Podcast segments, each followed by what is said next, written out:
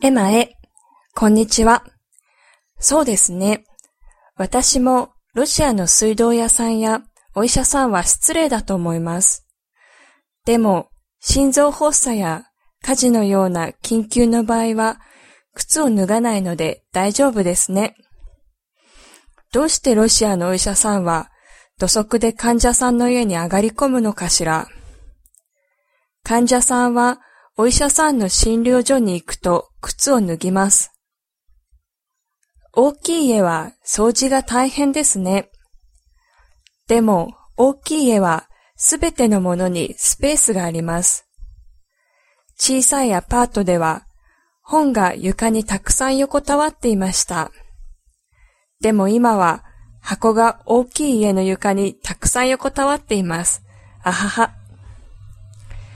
毎日誰かが私たちの家を訪れます。母の友達と父の友達と姉の友達と私の友達。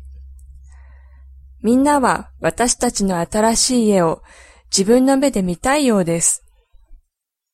私は毎日床を掃除します。それじゃあまたね。